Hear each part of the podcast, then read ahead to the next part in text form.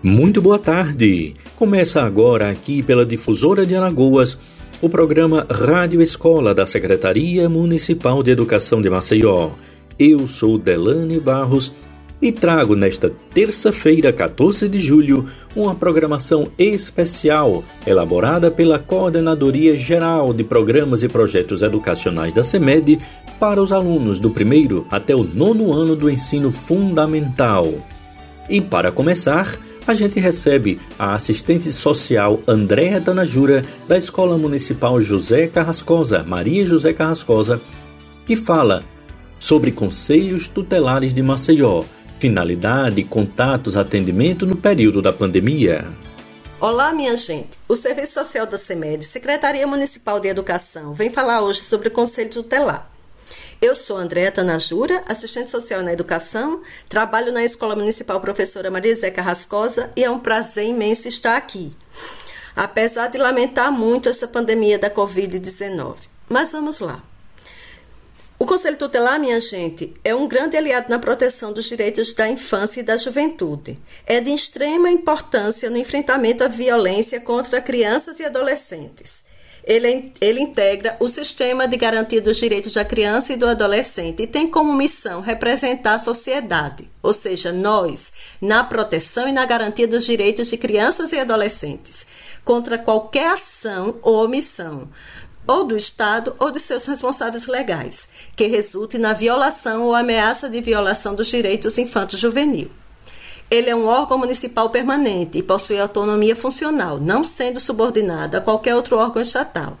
Foi criado no dia 13 de julho de 1990, conjuntamente à Lei número 8069 do mesmo ano, que é o Estatuto da Criança e do Adolescente, nosso ECA. No artigo 131 do ECA, abre aspas, o Conselho Tutelar é órgão permanente e autônomo não jurisdicional, encarregado pela sociedade de zelar pelo cumprimento dos direitos da criança e do adolescente definidos nesta lei. Fecha aspas. O Conselho Tutelar atua em duas frentes. Uma preventiva, que é agindo para evitar a violação dos direitos, como? Mobilizando sua comunidade ao exercício de direitos assegurados a todo cidadão, fiscalizando entidades, cobrando as responsabilidades dos deveres no atendimento de direitos à criança e ao adolescente. A outra frente de ação é a remediativa, agindo diante da violação consumada, como defendendo e garantindo a proteção especial preconizada pelo ECA. Podemos chamar, contar, acionar o Conselho Tutelar quando os serviços para crianças e adolescentes não cumprem suas funções. Quando qualquer ação ou omissão da família ou responsável legal, da comunidade, da sociedade em geral e do poder público resulte na violação ou ameaça de violação dos direitos estabelecidos pelo ECA e pela Constituição Federal. O Conselho Tutelar é formado por cinco membros, os conselheiros tutelares, escolhidos pela comunidade local numa eleição direta para um mandato de quatro anos. Os conselheiros tutelares desempenham um papel de extrema importância na luta contra as diversas formas de exploração, de violações e de crimes que atingem crianças e adolescentes. Promovem também a qualidade de vida desse público. É papel do conselheiro tutelar fiscalizar se a família, a comunidade, a sociedade em geral e o poder público estão assegurando com absoluta prioridade a efetivação dos direitos das crianças e dos adolescentes. Aqui em Maceió existem 10 conselhos tutelares nas 10 regiões administrativas, que abrangem todos os bairros. Neste período de pandemia do coronavírus, é, gente, Podemos sim entrar em contato com os conselheiros tutelares da nossa capital, através de WhatsApp, telefone, e-mail e também indo até a sede da, dos conselhos tutelares de nossa região, geralmente no horário de 8 às 14. Confirme ligando para o conselho regional de sua região, ok? Atenção! Vou passar os contatos do, dos conselhos tutelares de cada região. O macete é o seguinte: existem 10 regiões Todas as regiões começam com 331259.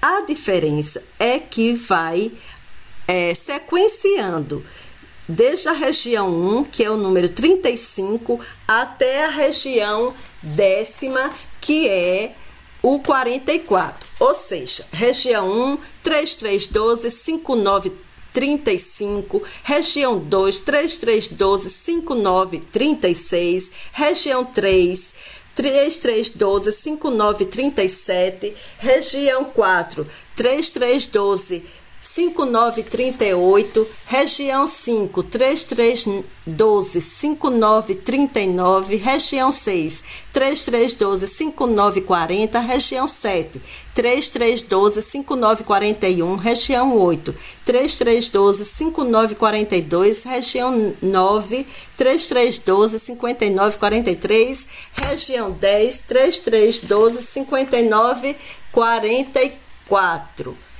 E é isso, minha gente. Vamos lutar por nossos direitos hoje. Lutar pelos direitos de nossas crianças, que são nossos presentes divinos e que farão nosso futuro forte. E nesse período de coronavírus, gente, vale lembrar: vamos ficar em casa, salvando nossas vidas e a vida de nossas crianças e de nossos adolescentes, ok? Até breve com mais informações da CEMED e do Serviço Social. Quem chega agora é a educadora em saúde Ana Cláudia, da Secretaria Municipal de Saúde. Ela apresenta para gente a contação de história A Garotinha e o Aedes aegypti.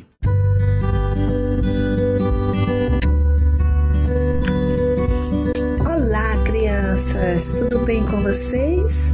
Eu me chamo Ana Cláudia, trabalho na Secretaria Municipal de Saúde na Gerência de Promoção e Educação em Saúde. E eu estou aqui para contar para vocês uma linda história. Num bairro pobre de uma grande cidade, morava uma garotinha muito bonita. Sua casa despertava discussão entre a vizinhança, pois encontrava-se em um estado de má conservação e que contribuía para uma grande proliferação de mosquitos, e entre eles o temido Aedes aegypti, responsável por transmitir a dengue, a zika e a chikungunya. Acredito que fiquei doente de dengue através de algum mosquito que saiu dessa casa. Muita dor de cabeça, febre, manchas vermelhas pelo corpo todo, ou dias difíceis, diziam os vizinhos que teimavam em contar o ocorrido.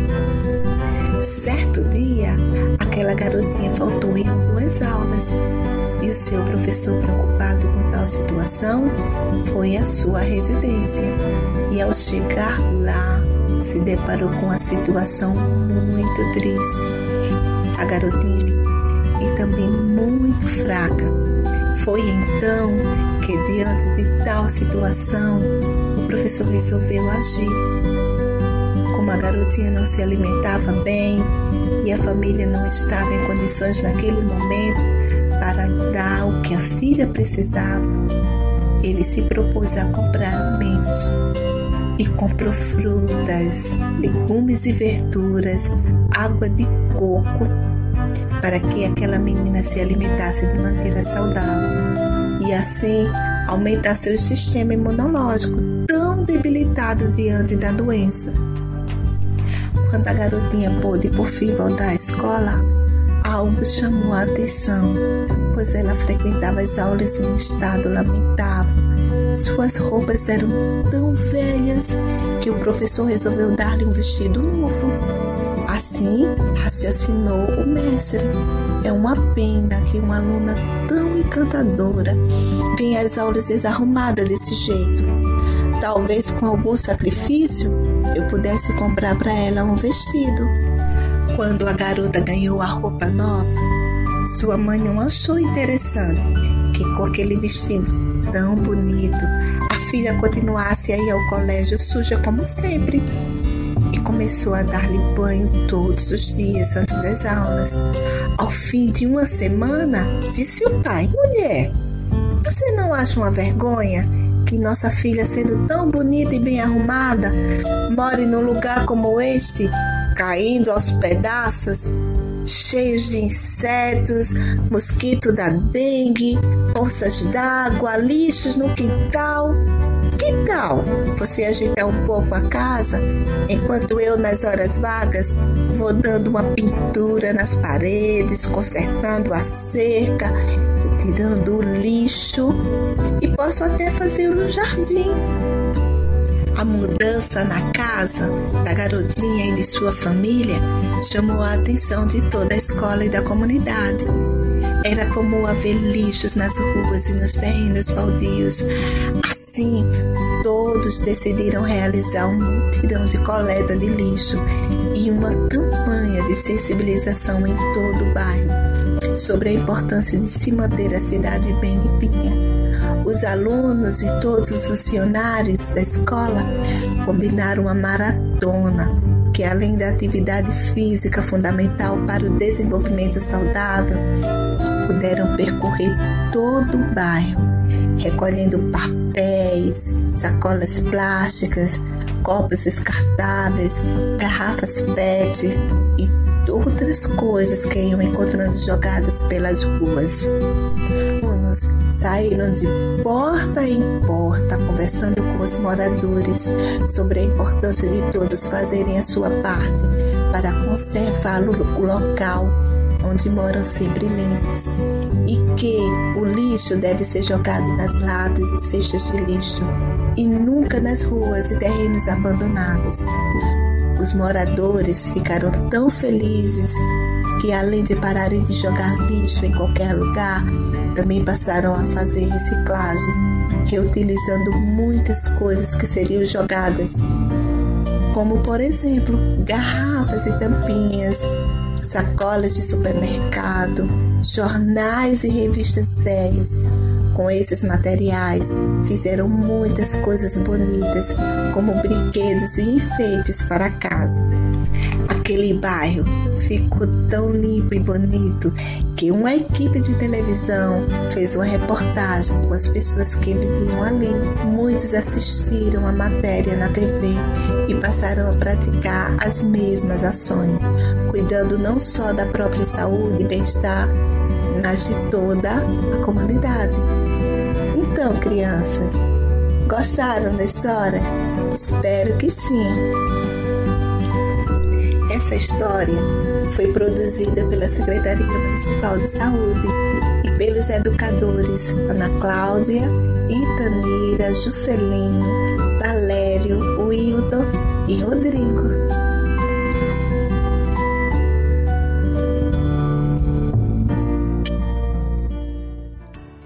Quem chega agora é a Simone Tavares. Ela é da Coordenadoria Geral de Programas e Projetos Educacionais da CEMED e conta pra gente a história O Coelhinho Pirracento.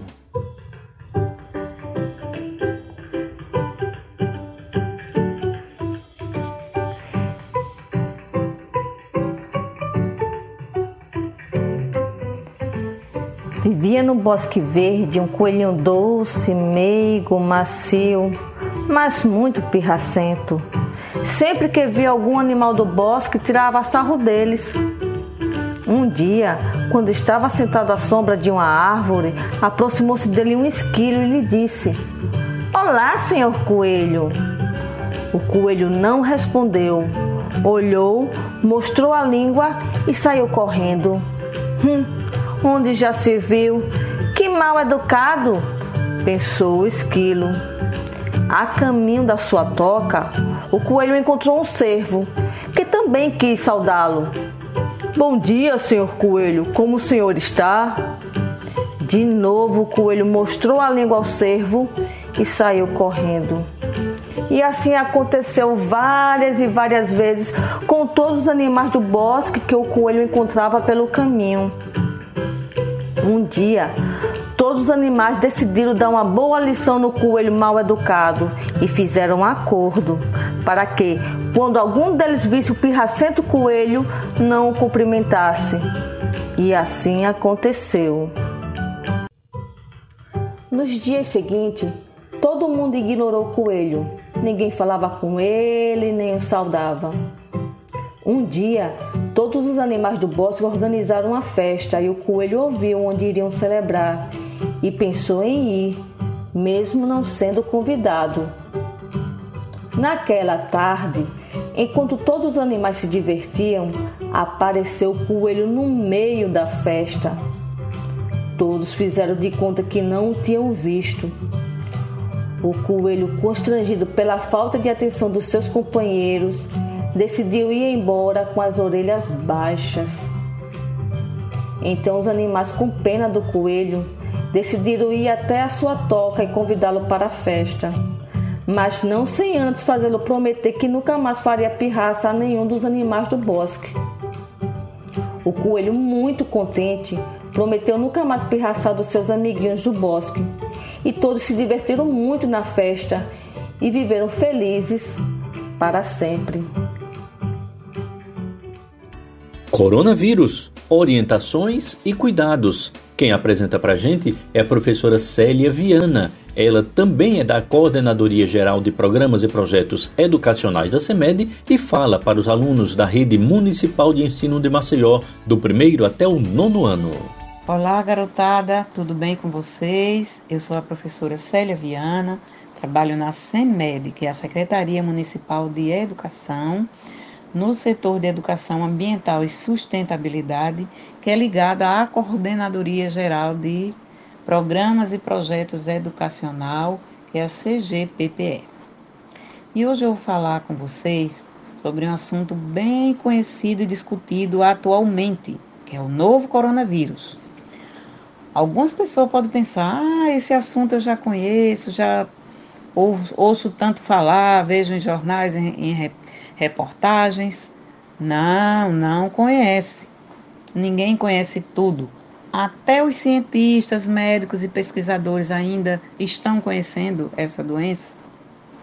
Então, nós vamos aprender um pouquinho a mais, alguns esclarecimentos sobre essa doença que está devastando aí o mundo inteiro, está se alastrando pelo mundo inteiro e chegou até a nossa a nossa cidade, o nosso estado, o nosso Brasil, muita gente contaminada, muita gente já morreu e a gente precisa tomar muito cuidado. Então, a maioria das pessoas hoje, a maioria de nós, que eu estou incluída, está vivendo no isolamento social. Ou seja, nós estamos em casa. Nós só devemos sair de casa quando for estritamente necessário. Por quê? Porque ficar em casa é a melhor forma de se evitar o contágio pelo coronavírus. Algumas pessoas, infelizmente, não podem ficar em casa porque trabalham em serviços essenciais como os da área de saúde, da segurança, os que trabalham na companhia de energia, companhia de água, nas farmácias, nos supermercados, nas padarias, que fazem serviço de limpeza em hospitais. Então, praticamente o mundo parou por causa dessa doença.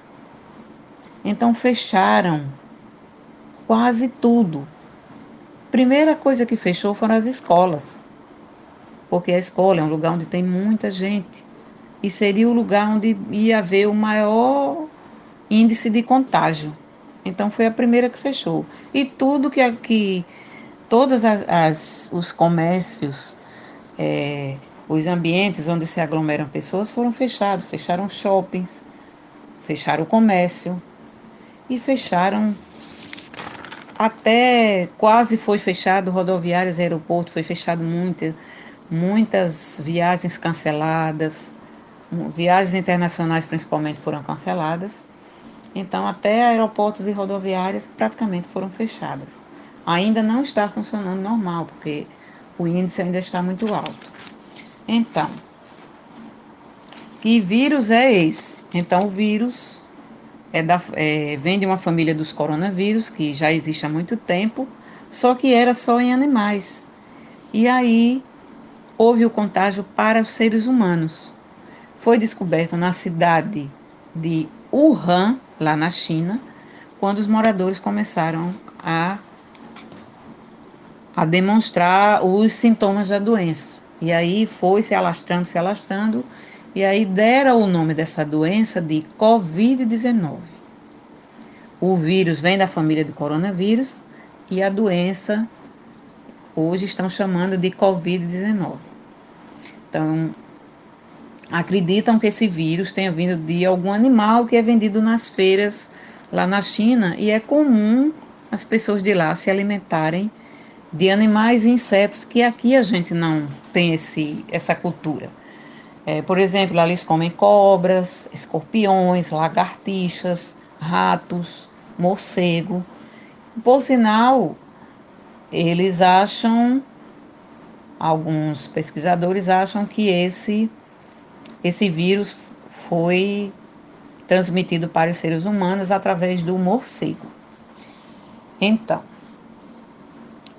essa doença pode ter sintomas leves, na maioria das pessoas dizem que 70 a 80% vão ter o Covid com sintomas leves. E outras pessoas não vão nem sentir nada. Não, sente, não sente nada, nada, nada. Então, essas pessoas são os assintomáticos. Eles vão ter, vão ser contaminados, ser portador do vírus, mas não sentem nada. Então, esses são os assintomáticos. Outros vão ter sintomas leves e outros vai ter sintomas mais graves. Os mais idosos é que vão ter os sintomas mais graves, porque geralmente já tem outras doenças anteriores. Uns têm problemas cardíacos, outros têm problemas de diabetes, ou hipertensão, que é pressão alta, ou obesidade, ou asma. Então, essas pessoas têm um risco maior de morte. Por isso que a gente tem que ter muito cuidado, porque eles podem ser contaminados por uma pessoa mais jovem. Isso não quer dizer que um jovem também não já tenha morrido. Já houve morte de várias idades. Pode se dar o caso grave em qualquer idade, por isso que todo mundo tem que ter muito cuidado. Quais são os sintomas mais leves? Febre, tosse seca, um tipo um pigarro na garganta. Tipo assim, aquele pigarro assim. Mas não sente dor, só aquela tosse seca. Um cansaço leve e perda do olfato e paladar, quer dizer, não sente cheiro e nem gosto não sente sabor de comida nenhuma. Se chama anosmia. E os sintomas já médios, já partindo para o grave, sente muitas dores no corpo, muita dor na garganta, muitas dores na cabeça. Alguns sentem diarreia, outros conjuntivite, outros sentem até é, perda da fala ou perda de movimento. Esses são os casos mais graves que dá geralmente em idosos. Então, vamos ter muito cuidado e evitar contaminação. Se sair de casa, saia de máscara. E tenha muito cuidado com a máscara, todo cuidado de higienização. Se tocar em alguma coisa, use álcool em gel. E em casa, lave as mãos com água e sabão. Toda higienização possível é importante ser feita. Tá certo? Tudo de bom para vocês e até a próxima aula. Olha só, a gente recebe agora a turma da Mônica. É, com a música Coronavírus, sem abraço, sem beijinho, sem aperto de mão. Olha,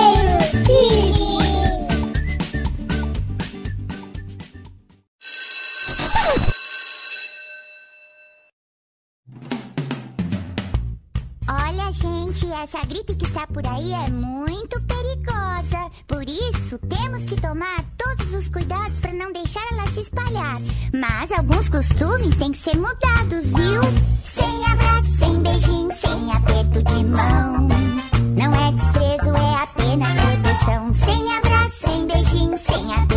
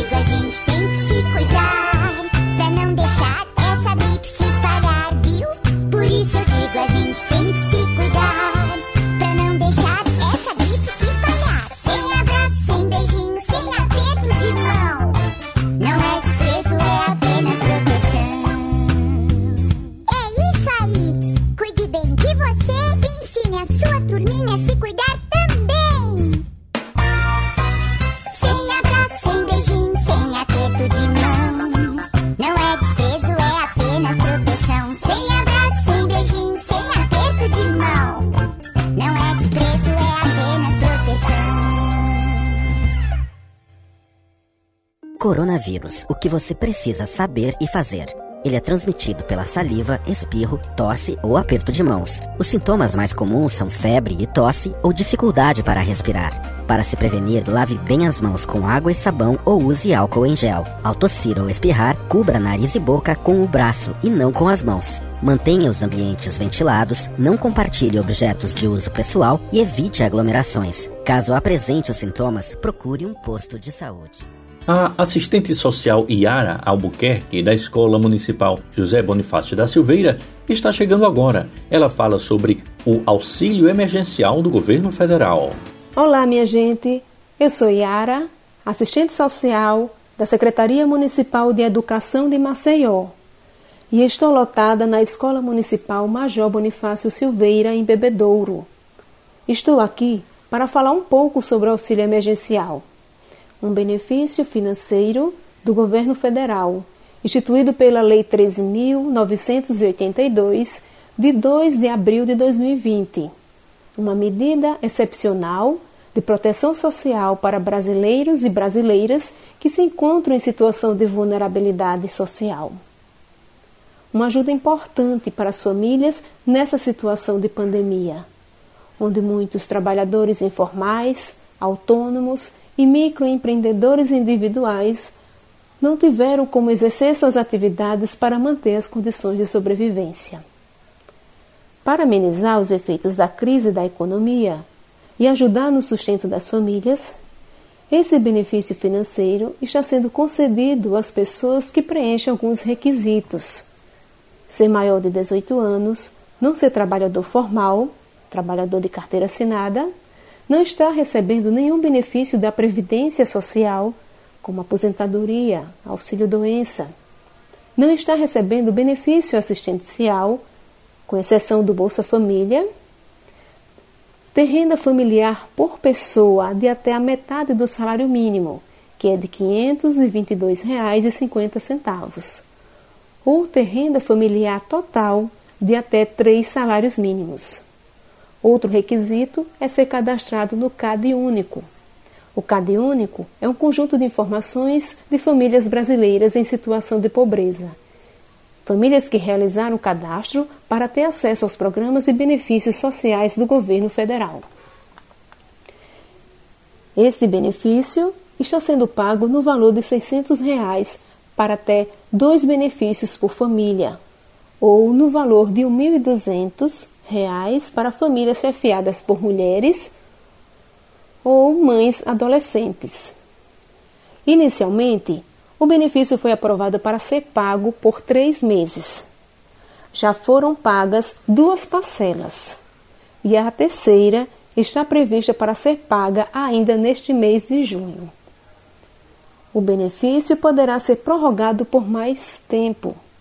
O governo federal já sinalizou que poderá prorrogar por mais dois meses, mas ainda não foi oficializado o valor das parcelas.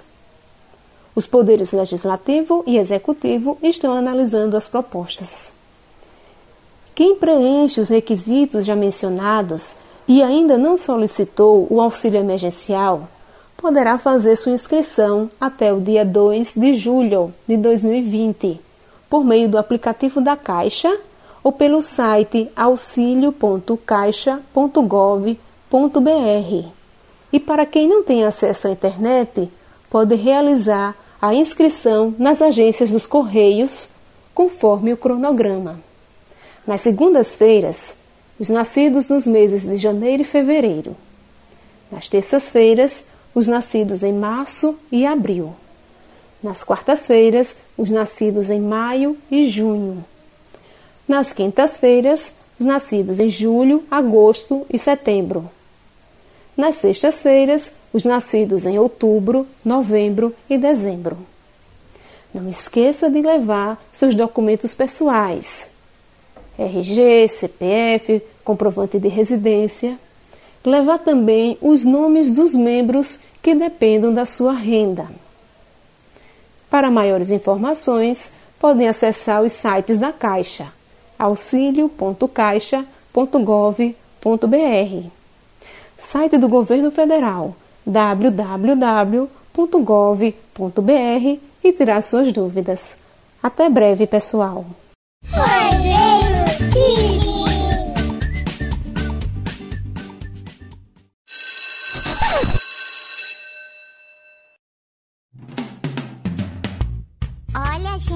essa gripe que está por aí é muito perigosa. Por isso, temos que tomar todos os cuidados para não deixar ela se espalhar. Mas alguns costumes têm que ser mudados, viu? Sem abraço, sem beijinho, sem aperto de mão. Não é desprezo,